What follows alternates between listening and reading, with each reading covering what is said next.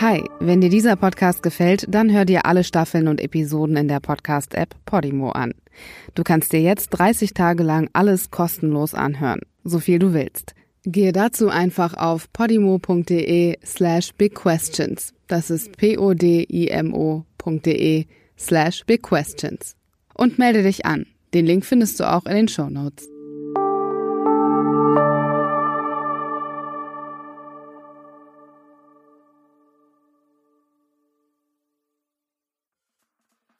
Das ist doch ein Modell für Männer, die einfach ganz viele Frauen wollen. Klammer auf, was die Frauen wollen, ist eigentlich nicht so wichtig, weil die sind ja eh Schlampen, wenn sie da irgendwie mitmachen. Herzlich willkommen zu Big Questions. Mein Name ist Sarah Somunju und in diesem Podcast versuche ich mit Hilfe von Experten die großen Fragen der Menschheit zu beantworten. Macht Geld uns glücklich? Sollten wir Drogen legalisieren und wie transparent sollte die Lobbyarbeit sein? Und heute sprechen wir über die Frage, sind wir Menschen für die Monogamie geschaffen? Ich habe zwei sehr spannende Gäste hier. Anne-Marlene Henning, ich spreche das jetzt mal deutsch aus, obwohl du aus Dänemark kommst und wahrscheinlich Anne-Marlene Henning heißt.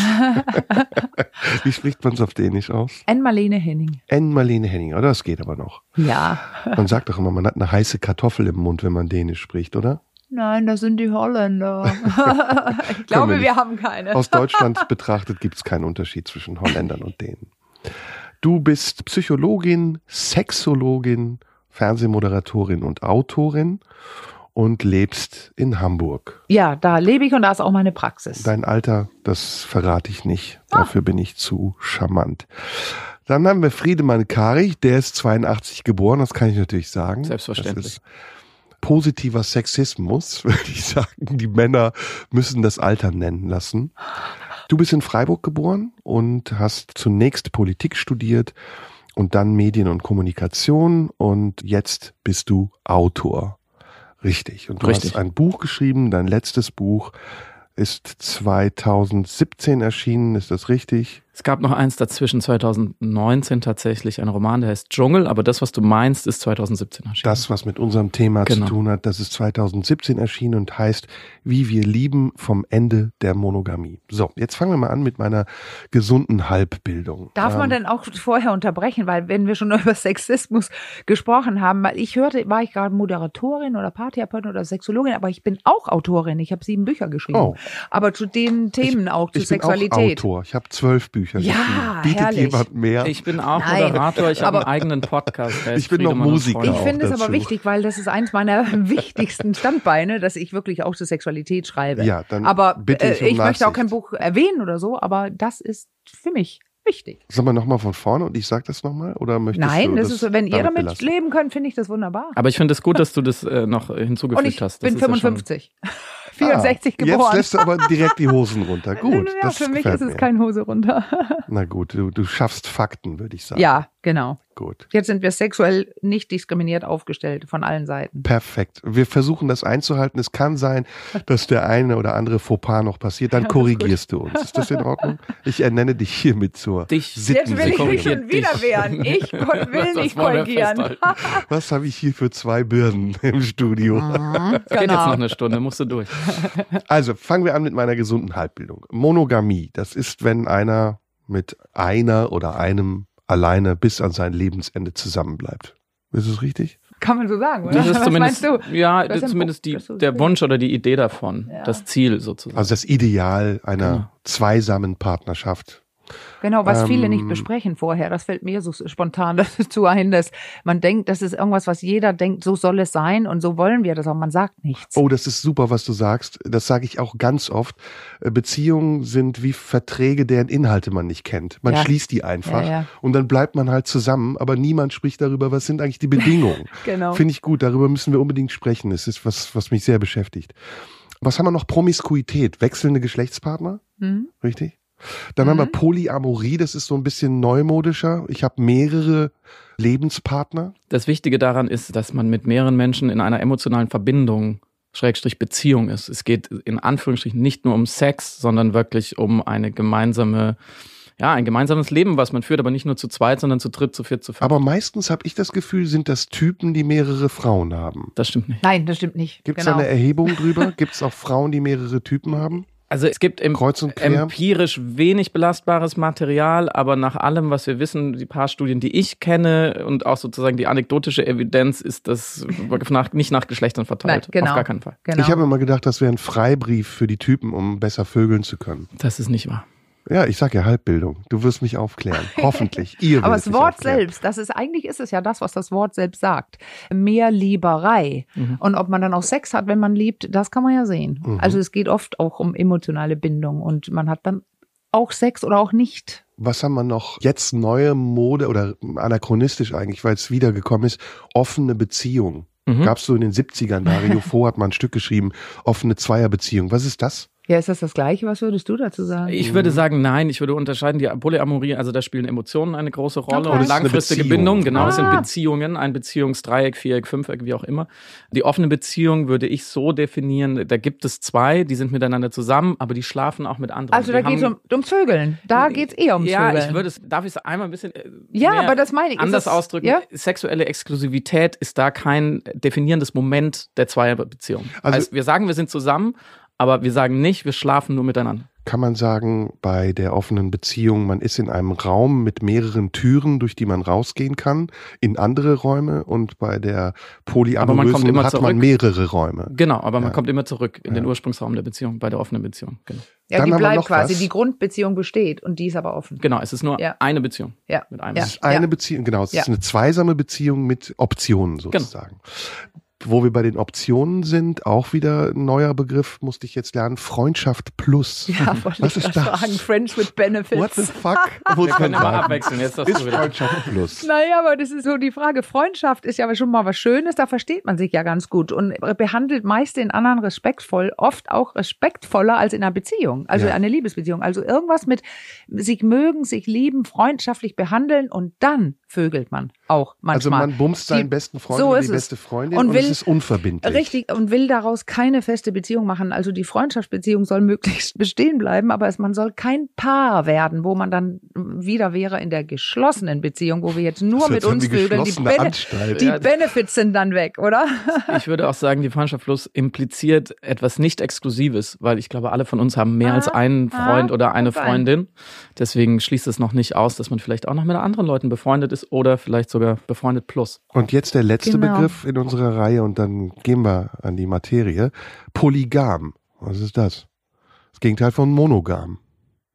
Ist das mit Ja. Polyamorie zu vergleichen? Was ist der Unterschied? Ich hätte, ich glaube, ganz ursprünglich war Polygam einfach soziologisch der Begriff für viel Ehen. Also wenn man mehrere, die Mormonen zum Beispiel heute noch oder früher in Mhm. vielen Kulturen, mehrere EhepartnerInnen da dann doch öfters Frauen hat. Heute würde ich benutze es ein bisschen anders. Ich würde sagen, so wie du es gerade auch gegenübergestellt hast, entweder man ist monogam oder man ist Ja, polygam. das Und polygam bedeutet einfach, dass man grundsätzlich sich vorstellen kann, ein Lebenskonzept zu leben, wo mehrere Leute sexuell eine Rolle spielen. Friedemann, welche dieser Kategorien hast du für dich ausgesucht? Ich möchte dir erstmal ganz unironisch danken, dass du mit so einer Begriffswelt, mit so einem Vokabular anfängst, weil in den meisten Gesprächen dieser Art, die ich erlebt habe in den zwei Jahren seit dem Buch, muss man das dann im Gespräch sehr mühsam erarbeiten, weil dann der Gesprächspartner oder die Gesprächspartnerin die Begriffe so ein bisschen schwammig benutzt oder Geschicktes Manöver, so, du weißt mir aus, aber danke für deinen Dank. nicht so wichtig sind. Wir haben uns das Ähm, gemerkt. Wir kommen laut zurück die auf die Frage. Frage. Tatsächlich, die zweite Konstante neben den Begriffen ist immer die Frage, was ich selbst tue. Ich kann mich da ganz elegant aus der Affäre ziehen, im wahrsten Sinne des Wortes. Ich habe dieses Buch 2017 veröffentlicht und seitdem keine Beziehung gehabt, die ich hätte öffnen können oder schließen Die müssen. haben wir ja auch noch, die Variante, nämlich Solo, Single. Mhm. Genau, ich mag, ich Große finde den Begriff, Variante. ich weiß nicht, wie ihr den Begriff Single findet. Ich finde den furchtbar, aber, Ja. aber sozusagen per Definition bin ich Single, ja. Was ist bei dir? Ah ja. Ich bin in einer Beziehung und die ist monogam. Du bist mit deinem Freund zusammen und ihr lebt Genau. treu. Und äh, ich glaube, wir leben tatsächlich jetzt treu. Er ist sowieso seit eh und je und ich zum ersten Mal in meinem Leben, wollte ich fast sagen, also zum zweiten Mal. Ich habe irgendwann entschieden, ich war immer untreu. Also sehr oft, ohne zu sagen, oh, das ist jetzt eine Mhm. offene Beziehung oder so. Also ich wusste selber nicht, was es war. Aber ich wusste, dass eigentlich wir beide monogam, also wer es auch immer war, seitdem ich 16 bin, war immer dieses, man muss doch eigentlich treu sein, also eine unausgesprochene monogame Beziehung und ich habe die nie gehalten. Mhm. Ich habe dann alles Mögliche gehabt, wohl. Aber heute habe ich entschieden, dass ich keine Lust habe, auf Sex mit anderen zu haben. Na komm, lass uns mal richtig kompliziert werden jetzt. Im Zeitalter von Tinder, ja, man wischt Leute weg. Kann man da überhaupt noch sich selbst spüren und wissen, was man will? Oder ist man fremdgesteuert durch das, was andere an einem wollen?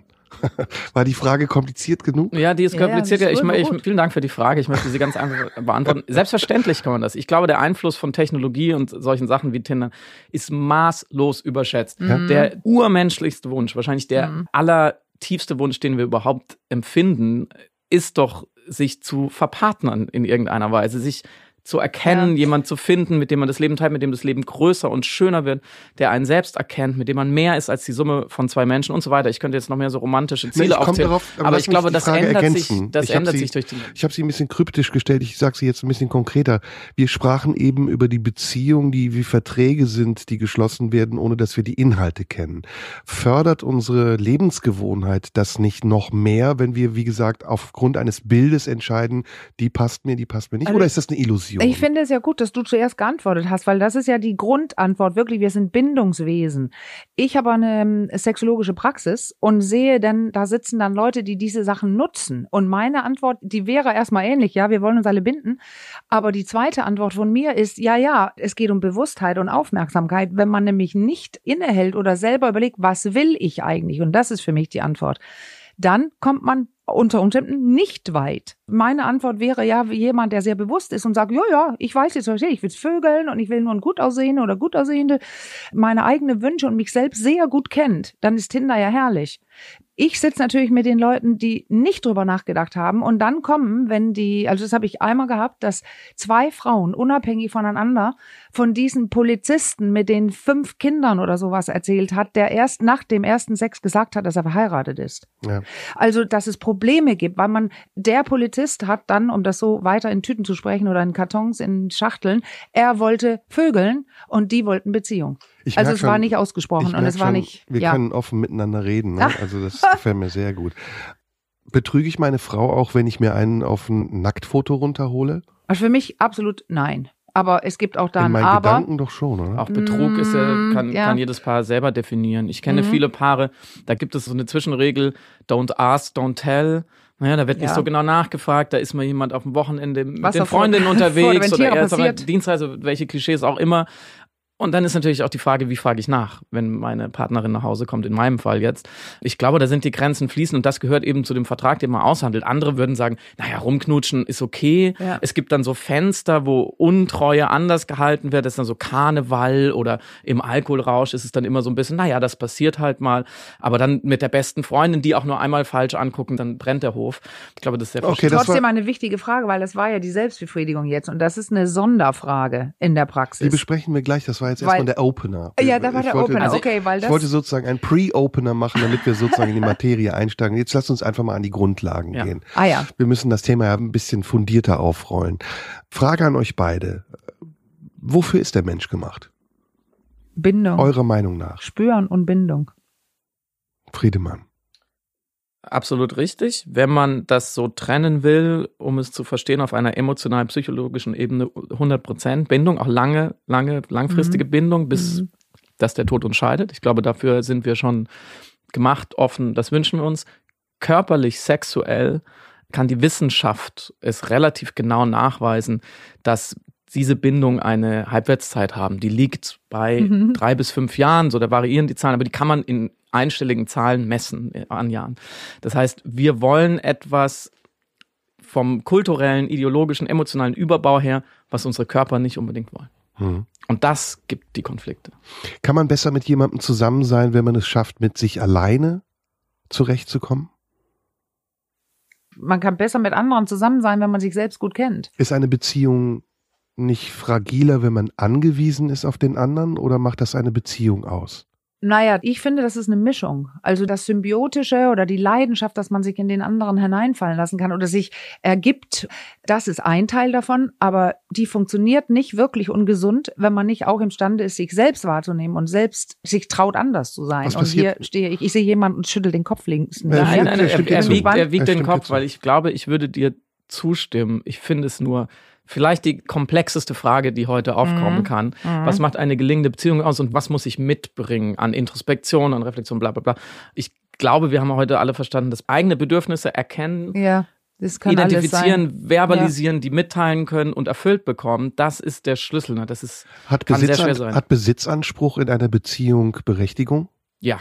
Darf man den anderen besitzen wollen? Ich glaube, Besitz ist vielleicht ein bisschen zu starkes Wort, aber ich darf ganz klar einfordern, dass in diesem Vertrag, von dem wir vorhin gesprochen haben, es gibt Punkte, die sind unveräußerlich und da gehören wir einander. Für mich ist Loyalität zum Beispiel wahnsinnig mhm. wichtig. Wenn ich das Gefühl habe, meine Partnerin hintergeht mich auf irgendeine Art, dann ist bei mir der Ofen aus. Bei anderen ist es eben Sex, bei den nächsten geht es dann um Kinder. Da sage ich, ich muss unbedingt Kinder haben, die müssen so und so erzogen werden ich glaube, da kann man sozusagen vielleicht nicht den anderen besitzen, aber zusammen etwas schaffen, was man zusammen besitzt und was wie so ein Sparkonto, was auf beide läuft, nicht veräußert werden kann. Inwiefern sind unsere Moralvorstellungen, unsere tradierten Werte beeinflusst durch Kirche?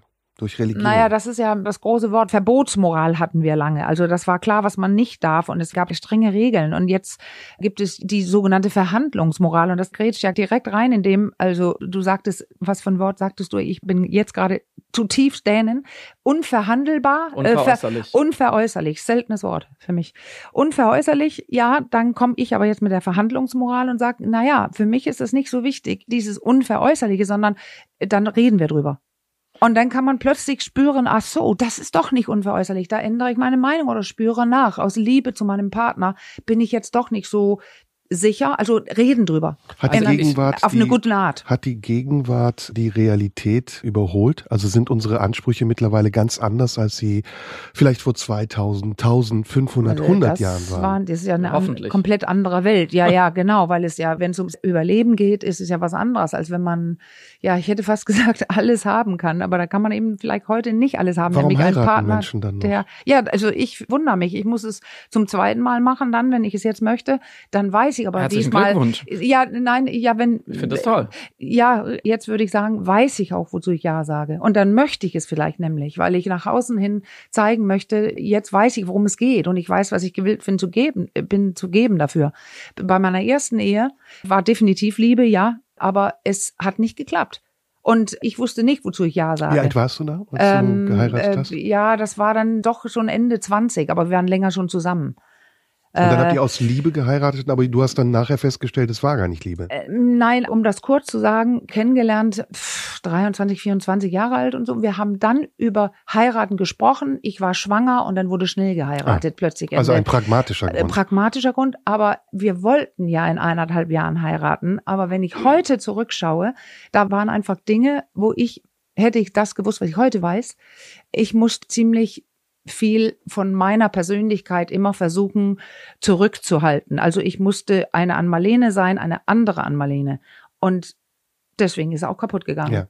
Aber das würde ich heute nicht mehr machen. Insofern kann ich heute Ja sagen mit einem breiten Grinsen zu jemandem, mit dem ich auch seit sieben Jahren jetzt bin, der mich kennt mit schlechten und guten Seiten und auf den ich mich definitiv extrem gut verlassen kann. So mein Gefühl. Haha, die zum, Welt ist nie sicher. Zum Glück hast du und viele, viele andere Menschen auf dieser Welt immer noch nicht genug, aber vor allem auch viel mehr Frauen als früher. Diese Freiheit ja. und überhaupt die Macht, sowas auszuhandeln. Ja. Ich würde ganz kurz, weil du eben nach der Kirche gefragt hast, erlaubt mir einen kurzen sozusagen historischen Exkurs. Nicht, weil ich so wahnsinnig schlau bin und mir das angelesen habe, sondern weil es so wichtig ist und glaube ich immer noch oft falsch verstanden wird. Wir leben seit der sogenannten sexuellen Befreiung, die uns ja nicht wirklich insgesamt alle ganz befreit hat. In einer Gesellschaft, wo jeder sich die Form der Beziehung und die Partner oder den Partner oder den Partnern mehr oder weniger aussuchen darf, zumindest juristisch. Mhm. Dass wir diese Freiheit nutzen, scheint immer noch auch ein Prozess der persönlichen Reife zu sein. Vorher war eine Phase von 10, 20, 30.000 Jahren großer sexueller Unfreiheit und romantischer Unfreiheit.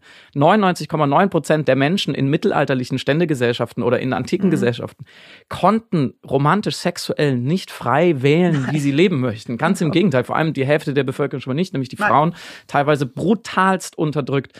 Und was davor war, können wir zwar nicht per Zeitmaschine sehen, aber das hat uns ebenso geprägt, vielleicht in der genetischen Programmierung, nämlich Jäger- und Sammlerkulturen, die relativ frei, relativ egalitär durch die Gegend gestreift sind und in denen, soweit wir es heute wissen, wissenschaftlich, keine Monogamie geherrscht hat, ja, sondern ja. polygame Strukturen, weil das viel schlauer ist für so eine Rotte von 150. Du hast ja keine Vaterschaftstest, woher willst du wissen, wer das Kind jetzt gemacht hat? Also diese uns heute immer noch fesselnden oder heiß diskutierten Vorstellungen von Treue, sexueller Exklusivität, Ehe, lebenslange Partnerschaft, da sind alles relativ neue Ideen, die kollidieren mit den ganz uralten ja. Trieben, die wir haben. Also müsste die Frage eigentlich lauten, sind wir Menschen der christlichen Gesellschaft für die Monogamie geschaffen? Weil es gibt ja genug andere Kulturen, in denen das nicht so ist. Naja, ich glaube, wir sind grundsätzlich alle sehr viel gleicher, als wir uns vielleicht vorstellen wollen. Und so kritisch ich der Kirche, vor allem der katholischen Kirche gegenüberstehe und so brutal sie eingewirkt hat in genau diese Lebensbereiche über Jahrtausende, sie ist nicht alleine schuld daran, an einer verqueren Sexualmoral. Sie war sozusagen nur ausführendes Organ von einem Zivilisationsschritt, als wir uns niedergelassen haben vor ungefähr 20.000 Jahren, wo es zum ersten Mal in der Geschichte der Menschheit überhaupt sinnvoll war, diese Kernfamilie und diese Treue und diese Monogamie und auch diese Erbfolge auf der eigenen Scholle so durchzupeitschen. Und erst wenn ich große Gesellschaften bilde, heute 82 Millionen Menschen, dann nutzt mir so eine Kernfamilie als erste Einheit. Vorher war es viel schlauer, polygam zu sein wenn ja, wir die genau. Faktoren, wenn wir die Faktoren. War eine Kurzfassung, sehr schön. und du bist doch schlauer, als du denkst. Wenn wir die Faktoren benennen wollen, die unsere sexuelle Entwicklung, unsere Selbstfindung bestimmen, welche wären das? Also wir haben jetzt einen Faktor, das ist die Tradition, das ist die Kirche, die Religion, die Konvention, die äh, uns mitgegeben wird durch die Gesellschaft. Ist die Familie auch ein Faktor? Entschuldigung, wenn ich ganz kurz nochmal darauf antworten darf, das gehört zusammen und ist viel stärker, als wir denken, weil das hat nicht nur mit der katholischen Kirche und der Bibel zu tun, sondern auch Walt Disney. Alle Narrative, die wir von der Muttermilch an sozusagen aufsaugen, die ersten Geschichten, die wir lernen, äh, Susi und Scheuch, sind alles monogame Narrative, ja. von Shakespeare bis verbotene Liebe. Das setzt sich fest. Wann beginnt, wann beginnt für euch? Interessant, das hört sich so nebenbei an. Nee, nee, Aber das ist nicht. das, was wir sehen und hören jeden Tag. Genau. Wann beginnt für euch sexuelle ja. Selbstbestimmung und wie hat sie für dich begonnen, Ann-Marleen? Wann hast du das erste Mal mm. wirklich das Gefühl gehabt, dass du freiwillig das tust, was wirklich dein Bedürfnis ist? Ja, das ist. ist ja vielleicht dann das Interessante, wenn man in, in so einem Land wie Dänemark aufgewachsen bin, weil ich hatte nie das Gefühl, dass ich es nicht tun konnte. Und in Dänemark sind auch die Geschlechterrollen Frau, Mann anders. Es ist fast wie eher eine Beleidigung, wenn du so behandelt wirst, als bräuchtest du jemand für den Koffer oder für die Tür. Dann war es bei dir so. Wie ist es ich allgemein? Ich habe mich nicht, ich habe erst hier gemerkt, dass es sowas wie strengere Geschlechtervorstellungen gibt und ich habe mich hier erst begonnen, schlechter zu Wie fühlen. Wie ist es hier? Wie nimmst du es hier wahr? Was sind die strengeren Geschlechterrollen? Ja, das ist einfach, wie du Und das schon... Und nochmal die Frage wiederholt. Wann beginnt erwähnt, die Selbstbestimmung? Ja, die Selbstbestimmung beginnt ja, wenn man so will, wenn ein kleines Kind beginnt, sich selbst äh, zu berühren und es darf. Und zwar gleich viel darf. Also mit der Ob ersten Junge, Masturbation? Nein, mit einem Jahr oder mit einem halben Jahr. Mhm. Also sehr, sehr früh.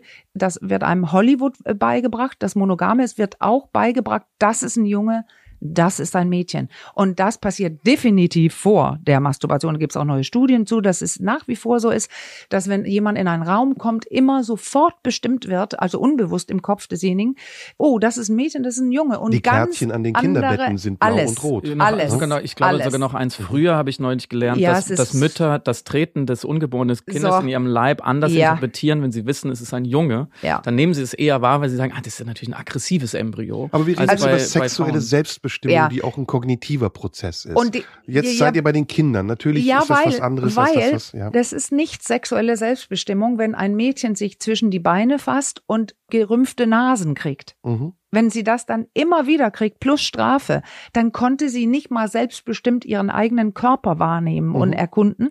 Das, da fängt's an. Es das fängt ist, so früh an. In welchem Alter würdest du das also, ja, platzieren? Ganz früh. Also wenn ein Neugeborenes auf dem Wickeltisch liegt, das geht ja ganz schnell, dass Blicke beginnen. Äh, man muss unterscheiden jetzt in bewusst anfassen oder nicht bewusst anfassen. Und ich meine jetzt nicht Pubertät, sondern zuerst geht die kleine Hand zufällig an irgendein Genital. Mhm. Aber es geht ganz schnell. Es gibt einen Erregungsreflex, dass ganz kleine Kinder merken, oh, das ist toll, das mache ich nochmal. Mhm. Und dann sind wir beim halben Jahr oder acht Monate, Kinder ruckeln auf die Windeln rum. Und wir beginnen da zu verbieten. Und wir und, und sexuelle Selbstbestimmung, wir müssen kurz eine Begrifflichkeit festlegen. Sexuelle Selbstbestimmung, da denken doch alle immer, ja, wann führen wir auch dieses Gespräch? Bienen und Blumen? Nee, zur guter Sexualität gehört Körperwahrnehmung. Mhm. Und das ist weit vor der sexuellen Selbstbestimmung und das gehört aber dazu. Friedemann, wie emanzipiert man sich von dem, was die Mutter oder der Vater einem vorgibt als Rollenbild, um ein eigener Sexualmensch zu sein? Mhm. Ich äh, antworte gerne aus einer Drittelkompetenz heraus, weil das natürlich Erziehungswissenschaften und so weiter, mhm. gerade auch Kinder und Teacher nicht ganz mein Thema ist. Ich würde immer sagen, mit genau den Schritten, die so einfach wie brutal schwer sind, die Therapeutinnen schon seit 50 Jahren erzählen. Wissen, unbedingt Informationen, ja. Vertrauen, Dialog, ja. ausprobieren, dran denken, man, ich kann mal einen Schritt nach vorne machen und zwei wieder zurück. Es gibt für mein Thema immer, die Leute denken immer, ich öffne die Beziehung und dann bin ich 40 Jahre lang polygam und muss durch die Betten springen. Stimmt ja nicht. Ich kann ja Dinge, mhm. äh, die mich vielleicht interessieren, ausprobieren. Und ich glaube grundsätzlich einfach viel versuchen, immer wieder zu entspannen und zu sagen, es ist wichtig, aber es ist am Ende, ist es keine Frage ich komm, Leben und Ich komme darauf wegen eines Zitats von Rosa von Braunheim. Mhm. Ja. Der hat mal geantwortet, antwortet auf die Frage, warum er nicht mit Frauen schläft, dass er das Gefühl hat, dass er in die Dornenmuschi seiner Mutter sticht. Also dass er diesen Mutterkomplex, der offensichtlich da zu sein scheint, einfach nicht überwinden kann. In dem Moment, in dem er mit einer Frau schläft. Habe ich zu wenig Freud im ja, Original gelesen, um dazu was ja, Muss man dafür Freud gelesen haben? Ich fühle mich nicht kompetent. Hm. Stand jetzt. Naja, es geht ja jetzt darum, man kann eine Wahl treffen. Es sagen zum Beispiel viele Frauen auch, die lange in Ehen lebten, wo sie misshandelt wurden, also sexuelle Traumen, die tatsächlich entscheiden bewusst, ich schlafe mit Frauen. Das kann man tun. Man kann entscheiden, ich schlafe mit Menschen meines eigenen Geschlechts. Aber es gibt immer noch auch die angeborene, wahrscheinlich angeborene sexuelle Präferenz. Also ich bin jetzt schwul. Da muss man sehr fein unterscheiden. Es hört sich so an, als ob dieser Herr andere Gründe hat für seine Entscheidung. Ja. Aber das will ich gar nicht wissen, was in der Kindheit oder was Freud dazu gesagt hätte. Aber sexuelle Bevorzugung ist einfach, ich würde das toll finden, wenn man den Mensch betrachtet. Es ist eigentlich egal, wer, auch für Eltern, schau den Menschen an, den Kleinen und guck, was dieser kleine Mensch kann und nicht immer, du bist typisch dies oder typisch das. Oder ich schlafe typisch mit dem oder mit der. Du galoppierst das, schon wieder. Ja, ja, das ist dann. Da wollte ich äh, nämlich auch noch gleich drauf mhm. kommen. Wir sind jetzt im Alter von 15, 16. Die Familie als erster Kontext der erlebten Sexualität, auch mit sich, aber auch eben mit der Familie, die geht immer mehr in den Hintergrund, wird unwichtiger. Die Gesellschaft kommt dazu, der Freundeskreis. Die eigene Präferenz bildet sich aus. Vielleicht ist sie auch schon ausgebildet und findet ihren Weg. Inwiefern sind Faktoren außen, wie zum Beispiel gesellschaftlicher Druck in der Schule, maßgeblich. Ist das, ist das zu wissenschaftlich, wenn ich es frage, Friedemann, weil du eben sagtest, ich habe eine Drittelkompetenz. Wichtig, wofür? Ich mach's mal noch weiter, weil ich habe ein zweites Ziel sozusagen vor Augen, das ich nicht ausspreche, nämlich die Frage danach, wie heute Jugendliche mit Pornografie umgehen und wie sehr Pornografie, zugängliche Pornografie, das Sexualverhalten der Jugendlichen verändert und beeinflusst. In meiner Jugend, da mussten wir einen Playboy mit zitternden Händen am Kiosk kaufen und haben eine Erektion gehabt, selbst wenn wir Modekataloge durchgeblättert haben und die Mieder der Frau gesehen haben. Heute YouPorn, alles gratis, richtig, richtig hartes Zeug zugänglich für Kinder jeglichen Alters. Ist das eine gravierende Veränderung? Hat die uns freier gemacht oder macht sie uns gefangener? Beim Thema Pornografie ähm, scheiden sich so ein bisschen die Geister. Soweit ich weiß, an den Zahlen ablesbar, so wie auch immer aussagekräftig sie sind. Die Generation, zu der ich teilweise noch gehöre, die in einer Pubertät oder Adoleszenz reinkam mit unbegrenzt zugänglicher Pornografie, harter Pornografie sehen wir zum Beispiel am Alter des ersten Geschlechtsverkehres keine wirklich signifikante Veränderung. Das ist nicht gesunken, wie man jetzt sozusagen annehmen würde. Die, die sehen alle mit 13 schon Pornos, dann fangen die an zu vögeln. Das stimmt. Aber die Frage ist, was tun sie, wenn sie miteinander im Bett sind? Und was sie tun, was sie zumindest voneinander wünschen, also in die Betten von Teenagern kann niemand gucken, ist auch richtig so. Aber was sie sich voneinander wünschen, zum Beispiel der Grund für den ersten Geschlechtsverkehr ist in jeder Generation, in jeder Kohorte immer wieder eine tiefe emotionale Verbindung und nicht, ich möchte jemand ins Gesicht richtig. spritzen oder ich ja, möchte diesen oder jeden Orgasmus haben. Ich halte, so kritisch man auf diese Art von Pornografie schauen muss, ich glaube, in ihrer ganz groß skalierten Wirkung auf junge Menschen halte ich sie doch für überschätzt. Mhm. Ich stimme dir da nicht ganz zu, weil ich schon glaube, dass Sexualpraktiken, die jetzt sichtbarer geworden sind, auch Einfluss nehmen auf die Menschen. Definitiv, aber vielleicht waren es auch immer tiefliegende Wünsche, die jetzt nur visualisiert werden, weil also ich glaube auch, dass Pornografie von Faustfick erfahren in, zum Beispiel. Das sind natürlich Und ich glaube, mit 15 wäre das für mich ein absolutes, das wäre wie aus dem Gruselkabinett. Wir sind gewesen. fast da immer fast bei der Killerspieldebatte. Ja, wir sehen so viel Gewalt in Fernsehen und in Computerspielen. Trotzdem haben wir in Deutschland, weil Waffen nicht frei zugänglich sind in erster Linie, sehr, sehr wenig dieser schlimmen Schießereien. Also, also du glaubst nicht, das Internet oder die Medien die Zahl der gestiegenen Möglichkeiten beeinflusst das Sexualverhalten, sondern das Sexualverhalten ist gleich geblieben. Die Möglichkeiten sind mehr geworden. Ich glaube erstens rein medientheoretisch an Interdependenz. Das heißt, es wird nur produziert an Medien, was Menschen auch nutzen wollen. Gleichzeitig gibt es natürlich einen Einfluss. Nur den so genau zu messen, ich glaube, das ist sehr schwierig. Kommen wir zu den Rollenbildern. Wir sind jetzt tatsächlich bei den Individuen, die sich entfalten aufgrund von Einflüssen familiärer Art, gesellschaftlicher Art. Jetzt kommen wir zu den Rollenbildern, den Frauen und den Männern, das, was du eben angesprochen hast, an Marlene. Ist das heute für eine Frau einfach, ihre Rolle zu definieren und zu behaupten gegen die Vorgaben, die ihr die Gesellschaft macht? Einfacher? ich ecke schon immer an und ich muss jetzt anecken, weil ich versuchte die ganze Zeit eine Antwort zu Porno geben und äh, okay, der okay. steht jetzt sehr alleine da. Das ist absolut eine auch richtige Antwort, weil man kann sich nie mhm. sicher sein. Und das mit dem ersten Geschlechtsverkehr, dass der nicht früher ist, sondern eher später, das hat so mit Porn gar nichts zu tun. Das ist nicht die Waffendebatte, dieses ich sehe was und tue es denn, sondern die Jugendlichen haben später ihr erstes Mal, also viel später, 17,3 irgendwas oh. laut Studien, wegen der schönen und guten Aufklärung. So, und dann gibt es zwei ähm, große Gruppen, jetzt Leute, die sagen, Porno macht nichts. Ja, die Jugendlichen wissen, dass es eine Kunstform ist und dass es, so müssen wir nicht Sex haben. Die andere Seite ist leider, dass es sich sehr durchsetzt, was man denn da sieht, weil das erste Mal mit 17 irgendwas und dann Porno geschaut zu haben, erst unbewusst, aber sehr schnell bewusst und masturbierend, gerade bei den Jungs, vier bis sechs Jahre, bevor ich mein erstes Mal habe, das hat, es muss jeder, der ein Neurophysiologie versteht, ich habe Neuropsychologie studiert, klinische Psychologie, es muss einen Einfluss haben auf den Körper, auf die Gedanken, auf die Geschlechterrollen, jetzt sind wir da, weil vier bis sechs Jahre nur das gesehen wird. Und Mainstream-Porn ist ja Geschlechterrolle, große Busen, große Penis, also das macht was. Ich, ich, ich würde dir total genau zustimmen bis zu dem nur.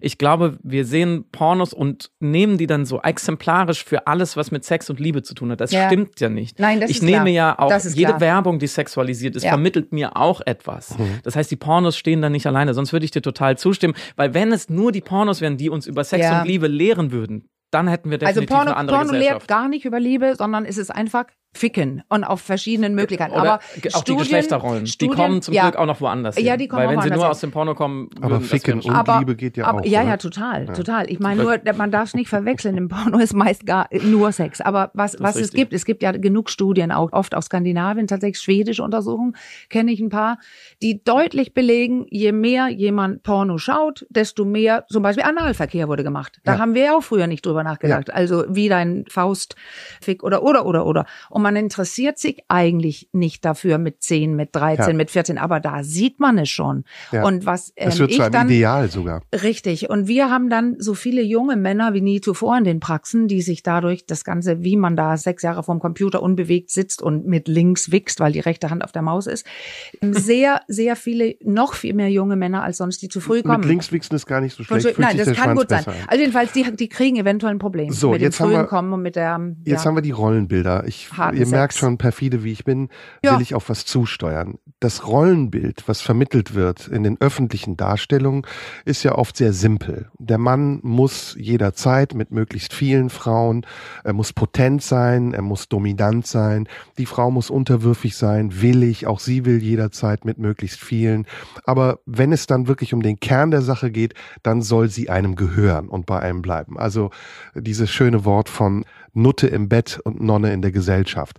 Das funktioniert offensichtlich noch. Oder ist das anachronistisch und ist total ad acta gelegt. Das ist leider noch sehr aktuell. Also ich habe bei den Recherchen zu meinem Buch festgestellt, dass selbst sozusagen bei jungen Leuten aus dem liberal-progressiven Milieu diese Vorstellungen irgendwo noch durchgesickert sind und immer noch dastehen. Zum Beispiel auch eben in deiner Eingangsfrage.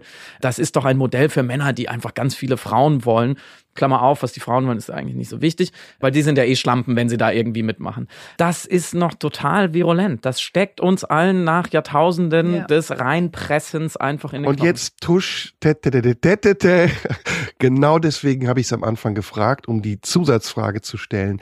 Ist die Sehnsucht nach Polyamorie, also die Abkehr von der Monogamie, nicht auch ein bisschen beeinflusst durch dieses Rollenbild? Unterliegt man da nicht selbst auch einem Trugschluss? Also ich glaube, es ist ambivalent. Der Warum Spiegel hat damals einem ein geschrieben. Partner nicht, wenn der Sex mit ihm gut genug ist? Der Spiegel hat damals geschrieben, es ist ein feministisches Projekt. Da könnten wir jetzt zwei Stunden darüber diskutieren, Bitte, ob das emanzipativ ist, ob das jetzt mal dran ist und so weiter und so fort.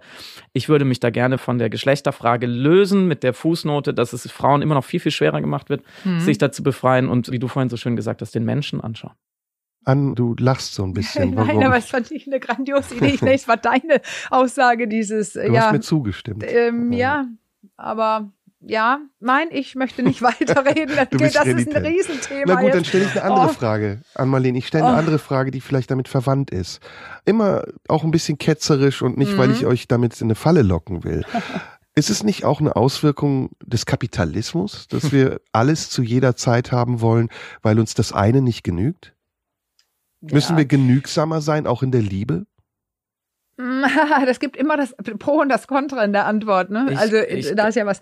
Ich glaube, da, Dran, ähm, nur weil etwas wie eine Gemeinsamkeit aussieht, hat es noch nicht miteinander zu tun. Ich glaube, das ist eine Scheinkorrelation. Man könnte denken, weil die Warenwelt explodiert ist, wir eine, Mhm. einen unheimlichen Konsum haben, wir immer mehr wollen, würde das in der Liebe jetzt auch so passieren?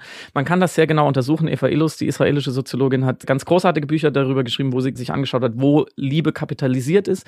Ich glaube, man kann so gut belegen in einem Indizienprozess, der zurückgeht bis zur Frage, warum unser Penis so geformt ist, wie er geformt ist, dass Menschen mehrere Geschlechtspartner haben Also wollen. bist du ein das Ver- ist weit vor dem Kapitalismus. Also bist du ein Verfechter der Polyamorie?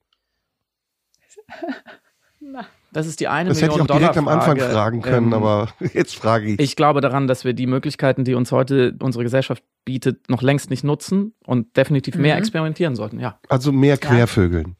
Das Quervögeln anders modellieren. Warum verletzt es dann manche Partner, wenn man mit einer anderen Frau ins Bett geht? Weil es wahnsinnig intim ist und weil man sich zurückgestellt fühlt, man will der Beste, die Beste für einen Menschen Hat sein. es Das dann ist nicht Liebe. eine Berechtigung? Also ist es dann nicht berechtigt, dass der Partner sagt, ich will dich für mich alleine haben? Um wenn es so große Verletzungen verursacht, sollte man auf jeden Fall etwas schützen. Ja. Muss man dann den Kompromiss eingehen und sagen, okay, dir zuliebe mache ich es nicht? Oder muss man sagen, ich bin selbstbestimmt, ich mache es trotzdem? Wenn ich jetzt aus diesem Studio gehe und die, und die Frau meines Lebens treffe, lieber auf den ersten Blick, und sie sagt Ja. zu mir, wir können morgen heiraten und glücklich werden, aber es wird definitiv exklusiv und monogam, ich würde sofort einschlagen. Ja, ja. Mhm.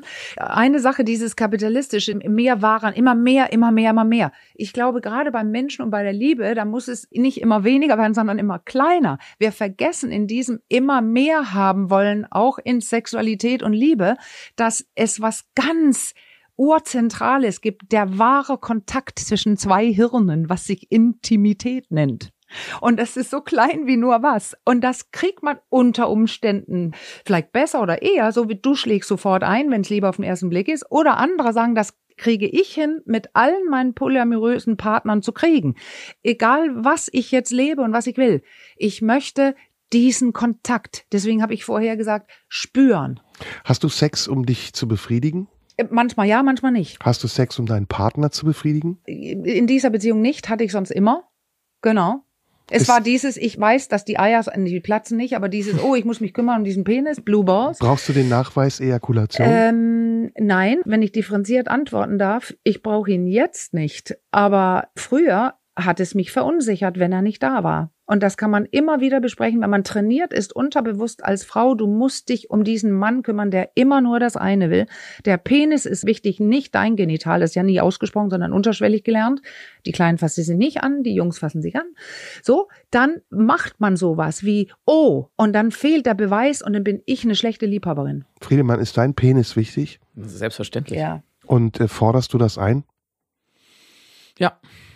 Kümmer Ja. dich um, kümmer dich um meinen Penis. Ich glaube, in zu einer gesunden, für mich funktionierenden super. Beziehung gehört das gegenseitige um sich kümmern, ob es das Butterbrot schmieren Ja. ist oder der Orgasmus, völlig egal. Und Finde wie ist es mit dem super. Geschlecht der Frau? Genital Reicht meinst dir das du? Äh, äh, mit dem Geni- Genital ja. der Frau? Ja. Reicht dir das aus, wenn die Frau Lust hat und du sie dabei begleitest, ohne Ja, dass du selber ja. kommst? Natürlich, also wenn ich mal so pathetisch werden darf, wenn der geliebte Mensch Genuss erfährt, Ja. ist es auch mein Genuss. Aha. Und das meine ich ernst. Ich frage es wieder leider über einen Umweg. Ich bin nicht so schweinchenschlau wie du. Du hast mich eben gefragt, ob ich ein Verfechter der Polyamorie bin. Ich bin auf jeden Fall ein Verfechter dieser Graustufen, dieser Ja, Zwischenreiche, genau. des Rechts und Toll. Links, zwischen Ja. große Liebe oder vielleicht doch nicht. Mhm. Da gibt so viel, was wir missachten, weil keine die- Filme drüber gedreht Wo ist die werden. Grenze Ja. der Freiheit? Also wo hört die Freiheit auf? Wo fängt sie an, die Freiheit des anderen zu beschneiden? Wo ein Mensch leidet und vielleicht bin es auch ich selber. Nicht nur leiden, sondern auch einfach was nicht möchte und es tun muss oder tut, weil es noch nicht darüber nachgedacht hat. Du redest, es du nicht müsste. Pädophilie an. Also Nein, Sex auch mit nicht. Kindern. Auch, ich spreche auch wieder Rollen an. Hm. Es gibt eine große amerikanische Studie, wo die Jungs sagen, guter Sex war, wenn ich meinen Orgasmus hatte und die Frauen sagen, wenn es nicht weh tat. In meiner eigenen Masterarbeit, die ich gerade letztes Jahr geschrieben habe zum weiblichen Genital, hatten die Hälfte aller Frauen, und es waren hochgebildete, sexpositive Menschen, wie ich in anderen Fragen sehen konnte, die Hälfte hat immer irgendeinen Schmerz beim Sex. Mhm. Und Was machen aber mit. Also deswegen ist es wieder ein Grauton. Kann es sein, dass der Mann diese eine Frau mit Schmerzen gar nicht Grenze überschritten hat, sondern sie hat gar nicht sich getraut zu sagen, dass sie einen Schmerz hat, sie würde gerne stoppen? Leben wir in Dann einem Zeitalter der sexuellen Befreiung noch? Ja, und Meinung zwar, nach? es wird zum Glück jeden Tag ein ganz kleines bisschen sexuelle Freiheit erkämpft. Ja, ich würde so jetzt ist mal es. zuletzt für, an die Ehe für alle denken zum Beispiel. Eine Errungenschaft, die uns jetzt vielleicht schon normal vorkommt, dabei ist sie noch sehr, sehr jung und es es- wurde 50, 60 Jahre lang dafür gekämpft. Ist es nicht Ja. die Umkehr dieses Anspruchs an sexuelle Befreiung, wenn dann plötzlich Ehe für alle als Stichwort homosexuelle Paare sich von der Kirche wieder trauen lassen wollen? Das ist doch deren Sache. Die, Ja. die Verkörperung, das Sinnbild des übertradierten Familienbilds? mein Vater hat mal den schlauen Satz gesagt, jeder darf sich sein Leben so versauen, wie er will. Wir, da sind wir noch Gut, aber nicht, aber da sollten wir zu. herkommen. Dann stimmst du mir Nein, zu. ich sage wenn du nur, sagst, dass, versauen. dass wie ich die Wahl bewerte, hat überhaupt gar keine Aussagekraft für den Wert an sich, dass man die Wahl hat. Braucht man dann die Referenz derer, die einen nicht anerkennen, um sich selbst zu erkennen? Das würde ich immer Mhm. denjenigen überlassen. Ich Ja. glaube, wir beide sind, glaube ich, als heterosexuelle Männer in Deutschland so privilegiert, dass wir uns schwer einfühlen können in das, was dann passiert, wenn ich endlich darf. Wenn ich endlich nach Jahrzehnten so darf, wie ich möchte, dann dürfen sie auch. Ah, Marlene, ist die, ähm, wir kommen jetzt zum Thema Gender und Homosexualität, was ein großes für sich stehendes Thema ist. Von den Rollenbildern ausgegangen, die wir eben beschrieben haben. Rollenbild Mann, Frau. Da gibt's ja neue Rollenbilder. Homosexueller Mann und Frau. Homosexuelle Frau und Mann. Ist da nicht auch noch einiges aufzuarbeiten? Das sind alte Rollenbilder auch.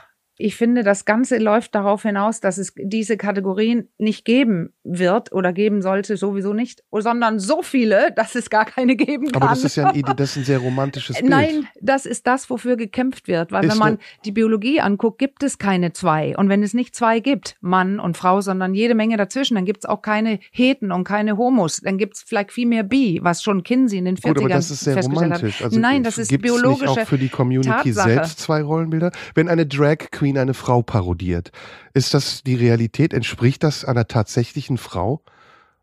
Oder ist das nicht eine Diskriminierung eigentlich? Ein sehr, sehr ja, könnte machistisches sein. Bild einer Kunst, Frau. Das funktioniert nur, solange Es es die ist Kunst. Kategorien gibt. Ja, ich, für mich ist es das, aber es sind zwei Kategorien, die als Grundlage dafür dienen. Wie für jede Satire, die Aber da reagierst du als Frau sehr tolerant. Ja, Obwohl wo- es ein Mann ist, der dich parodiert auf eine Art und Weise, die dich entstellt. Nein, er parodiert tatsächlich nicht mich. Weil er, pa- parodiert er? er parodiert, so? er parodiert die typische gesellschaftliche Idee von Frau. Und ich bin nicht die typische Frau. Und tatsächlich Und parodiert die er, Frau was ihm richtig- verwehrt wird, ihm oder ihr. Wie bitte? Er, er oder sie parodiert in Ja, dem Moment, was, so was, was So verwehrt es. wird von der Ja, Gesellschaft. so Wäre ist es es. kein Was Problem, so aufzutreten, als Was wird ihm verwehrt? sein Geschlecht wie Ja. auch immer zu gestalten, Ja. vielleicht Ja. täglich neu fluide. Wäre das völlig in Ordnung in der Gesellschaft, dann gäbe es diese subversive Das glaube ich nicht. Du glaubst, es gäbe keine Drag Queens, wenn, wenn es das in Ordnung wäre in der Boah, Gesellschaft? Wir werden es, glaube ich, alle nicht Das mehr ist erleben, weil es Widerstand. dauert. Es dauert immer noch. Es dauert so lange, bis das aus allen Ja, das Köpfen ist raus richtig. ist. Noch regiert uns seit sehr, Aber sehr vielen Jahren ich eine euch, jetzt habe Partei, ich euch, jetzt seid ihr beide ein bisschen ist. provoziert. Nein, Ich bin ungefähr seit Ist das ein 40 Tabu, Minuten darüber zu sprechen? provoziert. Nein, ich, ich glaube, es ist unheimlich Ist es ein schwierig für Tabu, uns. über die Frauenfeindlichkeit schwuler Männer zu sprechen? Nein, es ist kein Tabu, aber ich glaube, wir müssen immer wieder ähm, extrem nachdrehen, weil wir als sexuell privilegierte Bestandteile dieser Gesellschaft nicht ermessen können, Ja, aber müssen was es nicht- bedeutet, unterprivilegiert Müssen wir zu nicht sein. auch unseren Blickwinkel erneuern und erweitern? Hast du schon mal versucht, in einen Lesbenclub zu gehen? Gute Frage, ich glaube schon, ja. Ah, es gibt Lesbenclubs, Also da bin- kommst du als ja, Mann ja, nicht rein. Ich weiß, dass es Lesbenclubs gibt, in die ich nicht reinkomme. Das finde ich auch okay, weil die sogenannten Safe Spaces extrem wichtig waren und immer noch sind in der Emanzipation dieser Also auf der einen Seite legen wir unsere Wortwahl selbst auf die Waagschale und bezeichnen es als Sexismus, wenn ich eben wie am Anfang etwas sage, was harmlos ist. Auf der anderen Seite ignorieren wir wirklich dramatische Intoleranz. Da Ja. sind wir doch bei der Ja. guten großen Frage, wer definiert harmlos? Ja.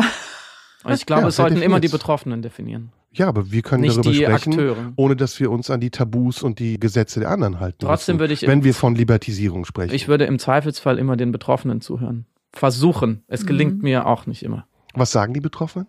Die werden mir dann erzählen, warum aus ihrer Sicht etwas nicht gut ist.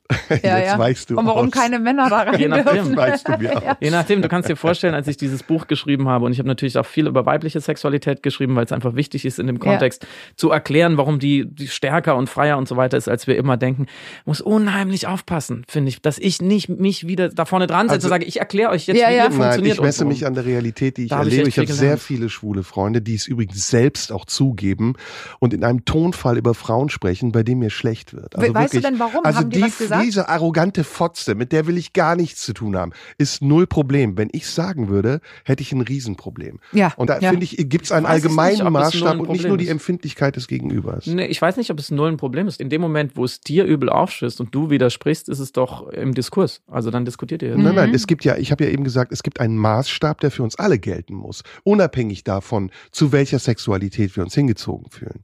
Und dieser Maßstab scheint je nach, es ist jetzt sehr verallgemeinert, je nach Kategorie nicht immer gleich zu gelten. Und auch das ist eine Form von Emanzipation, dass man diese Grenzen überwinden kann, ohne Berührungsangst. müsste man wahrscheinlich jetzt sehr haarklein, Fall für Fall, Schicht für Schicht, Gruppe für Gruppe auseinander dividieren. Warum ist das bei Schwulen zum Beispiel verbreiteter, polyamorös zu sein, wechselnde Geschlechtspartner zu haben, promiskuitiv zu sein? Naja, ich denke oft und lange drüber nach. Aber Ich äh, ich, sag, ganz Ähnliches ich sag schon mal, Wer da sind weiß. zwei mit Penis. Na, das ist Und aber- gucke weg. Nein, das hat was zu sagen. Es sind zwei Männer. Da läuft ja ist der alles. Penis unser Stigma? Wie bitte? Ist das unser Stigma? Naja, das sind zwei, die ihr Genital gerne mögen und ihr Leben lang daran rumfummeln durften. Meist, das muss ich jetzt so provokativ sagen, aber da kann man gleich sagen, ich will das, ich will das. Da wissen zwei, was sie wollen. Und Frauen machen nicht immer eine für den nicht? anderen den Sex, aber man weiß es nicht. Man muss wieder genau hingucken bei jedem einzigen Fall. Aber es gibt ja Studien dazu, die haben mehr Sex, weil die beide zur Sache kommen und wissen, was sie wollen und es dürfen, glaube, ohne als Schlampen zu gelten. Jetzt sind Du wir hast- aber bei Freud, glaube, oder? Ich glaube, du hast, du hast völlig recht. Punkt. Ich würde gerne noch erweitern. Ich glaube, dass gerade in homosexuellen Milieus durch gesellschaftliche Unterdrückung sehr viel länger schon an anderen Modellen sozusagen Mhm, experimentiert wird, weil die Akzeptanz der Gesellschaft so weit weg war. Dann ist auch wurscht. Der- Monogame, heterosexuelle Paare haben noch die große Schwelle zu sagen, man muss ja erstmal den Eltern erklären, dass man da vielleicht jetzt zu dritt ist. Das ist tatsächlich in einer kulturwissenschaftlichen Studie in Wien unter polyamoren Paaren Ja. waren es die größten Sorgen dieser Ja. Menschen, dass die Nachbarn, die Eltern, das engste soziale Umfeld davon erfahren. Zu dritt nach Ist Weihnachten ist feiern. die mehr von der äh, größeren Libido des homosexuellen Mannes nicht auch ein Angriff auf die Lustfähigkeit der Frau?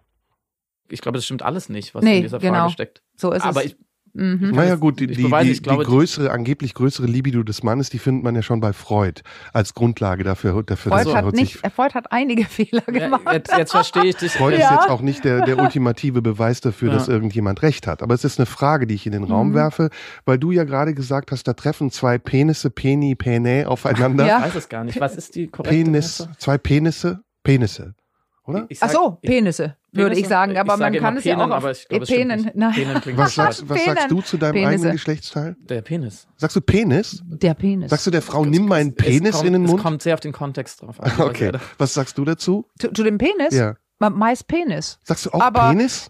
Ja, man sagt es ja nicht unbedingt wahnsinnig oft, aber ich Man ma- sagt's nicht nee, oft. und ich bin mit einem Amerikaner zusammen. Da kommen die ganzen anderen rein, Dick. wie Cock und Dick und Ja, so weiter. Ja, klar. Übrigens ein sehr interessantes Thema. Übrigens sollten wir mal eine Sendung drüber machen.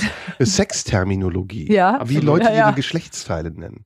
Nein, aber um nochmal auf das zurückzukommen, was du Ja, eben gesagt hast. Du hast gesagt, da sind zwei Penisse. Ja. Und ist doch klar, dass die mehr Sex miteinander haben. Nee, da, nein, nee, das ist nicht klar. Nein, aber das sind zwei, die von klein auf ihr Genital kennen durften und als Mann nicht als Schlampen galten, wenn sie sexuell interessiert waren an irgendwas. Da ist nicht dieses ich darf nicht. Und Aber das der ist Trieb bei ist den doch nicht meisten anders. Der- Bei zwei Muschis ist er also, doch auch da. Nee. Jetzt habe ich Muschi gesagt. Ja, das Wort benutze ich zum Beispiel nie, aber wie zwei Frauen, die ihr Leben lang gelernt haben, das so ist es bei den meisten immer noch. Nicht hinfassen, es ist dreckig, wir nehmen die Duftindustrie überall, man soll immer sauber machen da unten, das ist empfindlich oder dreckig, also irgendwas ist immer. Und dann noch Lust haben, jetzt spule ich wieder zurück zu dem genitalen Selbstbild und sage, da beginnt es, auch ob ich als Frau später mehr verdiene als ein Mann. Mhm. Es fängt früh an, ich darf bestimmte Teile meines Körpers nicht kennen. Die werden als dreckig oder nicht vorhanden eingestuft und dann kann ich auch kaum Lust haben, weil Lust spürt man im Unten. So, Ah, jetzt, Die, die interessante Frage, bitte. die du ja auch gerade, also ich gebe dir total Ja. recht, ist ja. du gibst ihr wollen- immer recht die ganze Zeit. Du Ja, bist sie ein Schleimer. recht hat. Du bist Ja, ein Klugscheißer und ein Schleimer. Ich kenne sie ja schon Und bei äh, mir bist du frech. seit zwei Jahren immer wieder. Es ist einfach klug, was sie sagt und es ist fundiert. Und was So, ich sage, ist dumm. Nein, überhaupt Nein. nicht. Du bringst uns ja dazu, diese Sachen überhaupt zu sagen. Ja, Dann kann man dir ja, auch ja. nur ein Kompliment Ich machen. mag es sehr, ich wollte euch so noch erregt einmal, zu sehen, Ich übrigens. wollte noch einmal sagen, diskursiv erregt. Das wollen wir dann Ja. feststellen. Dass Männer mehr Sex wollen oder größere Lust haben als Frauen, wurde uns ganz viele Jahrtausende lang erzählt. Dass überhaupt Frauen eine eigene Sexualität haben, die Idee gibt es erst 100, 200 Neu. Jahre. Also es ist Sehr also, neu. Also es Ja. ist noch sehr neu und dass sie die In ausleben darf. Ländern noch mal gibt's die doch gar nicht. In manchen Ländern gibt es sie leider immer noch Mhm. nicht. Also wir sprechen ja immer über westliche Gesellschaften. Nach allem, was die Sexualwissenschaft weiß, und das weiß sie interessanterweise schon seit den 1960ern, als nämlich zum ersten Mal weibliche ForscherInnen angefangen haben, die genau. weibliche Sexualität zu erforschen, nicht mit dieser Prämisse reingegangen sind, da kann ja nichts sein, weil wenn ein Forscher Ja. nichts erwartet, kann er auch nichts finden. Seitdem wissen wir, auch dünnes Eis als Mann muss man immer ein bisschen aufpassen. Ich stütze mich auf das, was man wirklich in den Biologiebüchern finden kann, dass die weibliche Sexualität eher kraftvoller, variabler Ja, ja, und sogenannterweise auch plastischer Ja, ist als darf die ich männliche. ergänzen? Also ich gehe mal davon aus, 90 Prozent aller Männer wissen auch nicht, wie weibliche Sexualität funktioniert, haben von vaginalem und klitoralen Orgasmus noch nie Es was wissen gehört. Frauen selber nicht. Oder Frauen Woher selber wissen wissen? nicht. Also, ja, aber nicht lass uns alle, mal aber- konstatieren. Also wir kommen zum Ende auch unserer Folge. Wunderbare Folge.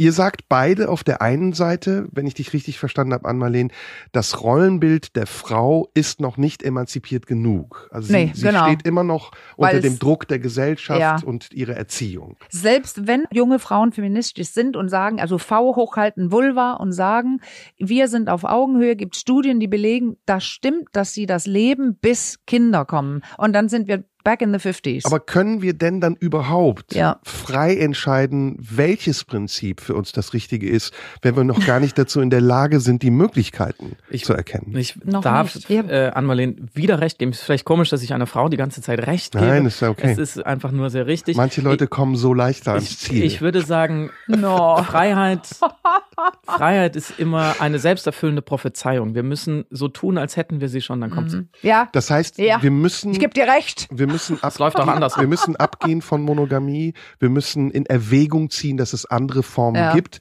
Und dann Ja. erst können wir frei entscheiden, ob wir diese andere Form wollen. Darf ich ein ganz Natürlich, kleines du darfst Beispiel die aus der ganze Zeit. Praxis? Also das ist nämlich ganz spannend. Das ist auch so der Beleg, jedenfalls der, ich sehe ja von bis, wer kommt in meine Praxis? Zunehmend Männer, die keine Lust haben. So, das Geschlechterklischee gibt's da nicht, dass es die Männer sind, die wollen und die Frauen nicht. Auf der Couch ist es halbe halbe. Es gibt also lustlose Männer und sehr lustvolle Frauen. Und dann ist man ganz schnell, wenn jemand wirklich sexuell selbstbestimmt leben will, dass man neue Modelle suchen muss. Weil bei der Nachfrage kommt immer raus, ja, wir wollen Monogamie, aber ein Mann zum Beispiel sagt, ich brauche eigentlich keinen Sex mehr oder ich brauche vielleicht so dreimal im Jahr. Dann hat man eine Frau, die ein neues Modell braucht. Und da kommen die Grautöne ins Spiel. Gibt es die perfekte monogame Beziehung überhaupt noch? Ja, ja sicher. absolut. Ich kenne ein, zwei. Ja, ich kenne auch. Ich kenne auch ja, eine. Ja. Meine ja. Eltern sind seit 70 Jahren verheiratet. Also man weiß natürlich nicht, die- nee, genau, ich will jetzt wollte gar ich nicht über grad deine sagen. Eltern sprechen, aber man weiß natürlich nicht, was da in Schlafzimmern und, und so weiter dann in Kellern vielleicht auch abläuft, aber sie Ja. ist möglich, ja, natürlich. Ja, ist es heute nicht viel mehr so, also ich erlebe das in meiner Generation, entschuldige bitte, I- wenn ich das noch ergänze schnell. Ja. Es wird geheiratet, früher Mhm. und williger auch. Dann dauert's 10, 12, maximal 15 Jahre, zwei Kinder und dann trennt man sich. Und das Mhm. kommt meiner Meinung nach viel häufiger vor als früher. Vielleicht auch, weil das Modell überaltet ist, Ehe. Ich glaube nur, weil man zu früh da reingegangen ist, ohne sich selbst zu kennen. Ich kann ja jetzt auch 15 Jahre verheiratet sein, ab jetzt mit 55. Und dann glaube ich einfach, dass es länger dauert, weil ich weiß, wer mein Mann ist und ich weiß, wer ich bin. Was oft Dinge kaputt macht, ist dieses, ja, ich habe mich zusammengerissen, weggedrückt, ohne das zu merken. Mhm. Und dann muss ich unzufrieden werden irgendwann. Also man fragt sich gar nicht am Anfang, weil man ja verliebt ist. Und das ist ja wie eine Droge, Krankheit im Hirn. Und Liebe, da kommt so viel anderes hinzu. Und da muss man dann reflektierter werden. Und da sind die Leute nicht. Verwechseln da das sind die Kinder, Menschen? äh, alle. Also das muss so sein wie am Anfang. Ist es dann Und das nicht wird es unfair, nicht. wenn man in einer langen Partnerschaft war, die Sehnsucht nach etwas Neuem zu verwechseln mit dem, was an der alten Partnerschaft abgestanden war? Also muss man das Ja. Neue nicht erst so lange haben wie das Alte, damit man Ja, beurteilen kann, natürlich, dass es Das besser ist die natürlich. Tragik der Ja, sogenannten so ist es. seriellen Monogamie, Ja. dass wir das Ja. verwechseln. Da Ja, hast du absolut genau. recht. Einfach einen neuen Kick haben, verliebt sein und denken, okay, aber nach fünf Jahren stellst du fest, Moment mal, vor fünf Jahren war ich mit meinem alten Partner an einer ganz anderen Stelle. Das ist ja- Brauchen wir mehr Ausdauer Nein, das statt ist nein, nein, nein, ganz im Gegenteil. Wir müssen flexibler sein und wir müssen Ja. verstehen, Uns besser kennen, selbst uns besser kennen. und verstehen, was da passiert, wenn ich körperlich angezogen fühle, ist wie ein. Kokainrausch. Ja, das kann man physiologisch Ja, messen. genau. Dagegen hat die routinierte Beziehung, in der ich seit sieben Jahren bin, die vielleicht auch mal am Dienstagabend Keine langweilig Chance. wird, keine, Keine Chance. Chance, ja. Natürlich nicht. Aber wäre es dann nicht klüger? Also abschließende Frage, wenn man, um auf den Vertrag zurückzukommen, von dem wir am Mhm. Anfang gesprochen haben, sagt, die einzige Bedingung, die unser Vertrag hat, ist, dass wir freiwillig entscheiden, zusammen zu sein. Und immer wiederkehrende Updates nötig sind. Man muss Weil, sprechen miteinander. äh, Ja, genau, und das tun die Leute auch nicht. Das ist denn diese Sache, das sage ich lieber nicht. Und das würde viel retten, wenn man den Mut hätte, zu sagen, du, da verändert sich gerade was bei mir. Ich langweile mich und ich beginne sexuell fast auf jeden zu steigen da draußen. Oder, oder, oder. Ja. Was sagen und das tun die Na, Leute nicht. Ich meinte mit meiner Frage was anderes, Ah, ja. und zwar das Tabu und das Dogma, du darfst mich nicht betrügen. Mhm. Das ist irgendwie was ganz Simples. Bei mir viel mehr den Reflex auslöst zu sagen, oh, ich will aber. Statt ich Ah. sag dir, pass auf, sag mir einfach, wenn du es machst, Mhm. sei ehrlich und kannst es gerne machen, aber ne, entscheide es selber. Also so habe ich es in meiner Realität erlebt, gar keine Lust gehabt. Also es war für mich Ach so, so, nicht dieser- langweilig, meine ja, der Freundin. Reiz des Verbotenen fällt auf Ja, einmal weg. ja. Das habe ich gesehen bei Mhm. einigen der Paaren, die ich getroffen habe für das Buch, dass sobald sie das sozusagen ausleben konnten, Mhm. ist der Reiz ganz schnell weggegangen und sie haben ihre eigentlichen Bedürfnisse erkannt. Gibt es sonst äh, irgendwas, was wir noch besprechen müssen? Sexuelle Präferenzen? Nein, das machen wir nächstes Mal. Es war schön, dass ihr da wart. Hat mir großen Spaß gemacht. Du hast mich ganz schön gelöchert. Ja, Muss ich ich- habe begeistert zugeguckt. das ist Friedemann, sonst mein Du Job. bist nicht nur Schweinchen schlau, du bist auch Sehr äußerst schön. sympathisch und Sehr äh, schön. endlich mal jemand, der frei rausredet. Ja, das ist. Bist du erfolgreich eigentlich sonst? Ich bin hier. Du kannst beantworte die Frage so oder so. Vielen Friedemann Dank für Kari, die, für danke, dass du Danke da warst. Sehr. Und an Marlene Genau. Henning, auch danke, dass du da warst. Ich wünsche euch alles Gute und dass ihr weiterhin glücklich seid und Ja. guten Sex habt. Das schaffen wir, glaube ich, oder? Nicht miteinander. Mal schauen. Das Eines gucken wir mal. erst und wir gehen mal zusammen zur Bahn jetzt, oder? Okay, danke, dass ihr da wart. Das war Podimo Big Questions, der Podcast, in dem wir über die großen Dinge des Lebens sprechen.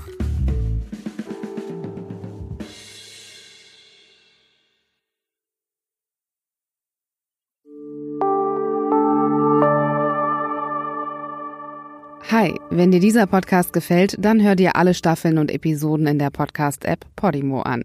Du kannst dir jetzt 30 Tage lang alles kostenlos anhören, so viel du willst. Gehe dazu einfach auf podimo.de slash bigquestions. Das ist p-o-d-i-m-o.de slash bigquestions. Und melde dich an. Den Link findest du auch in den Shownotes.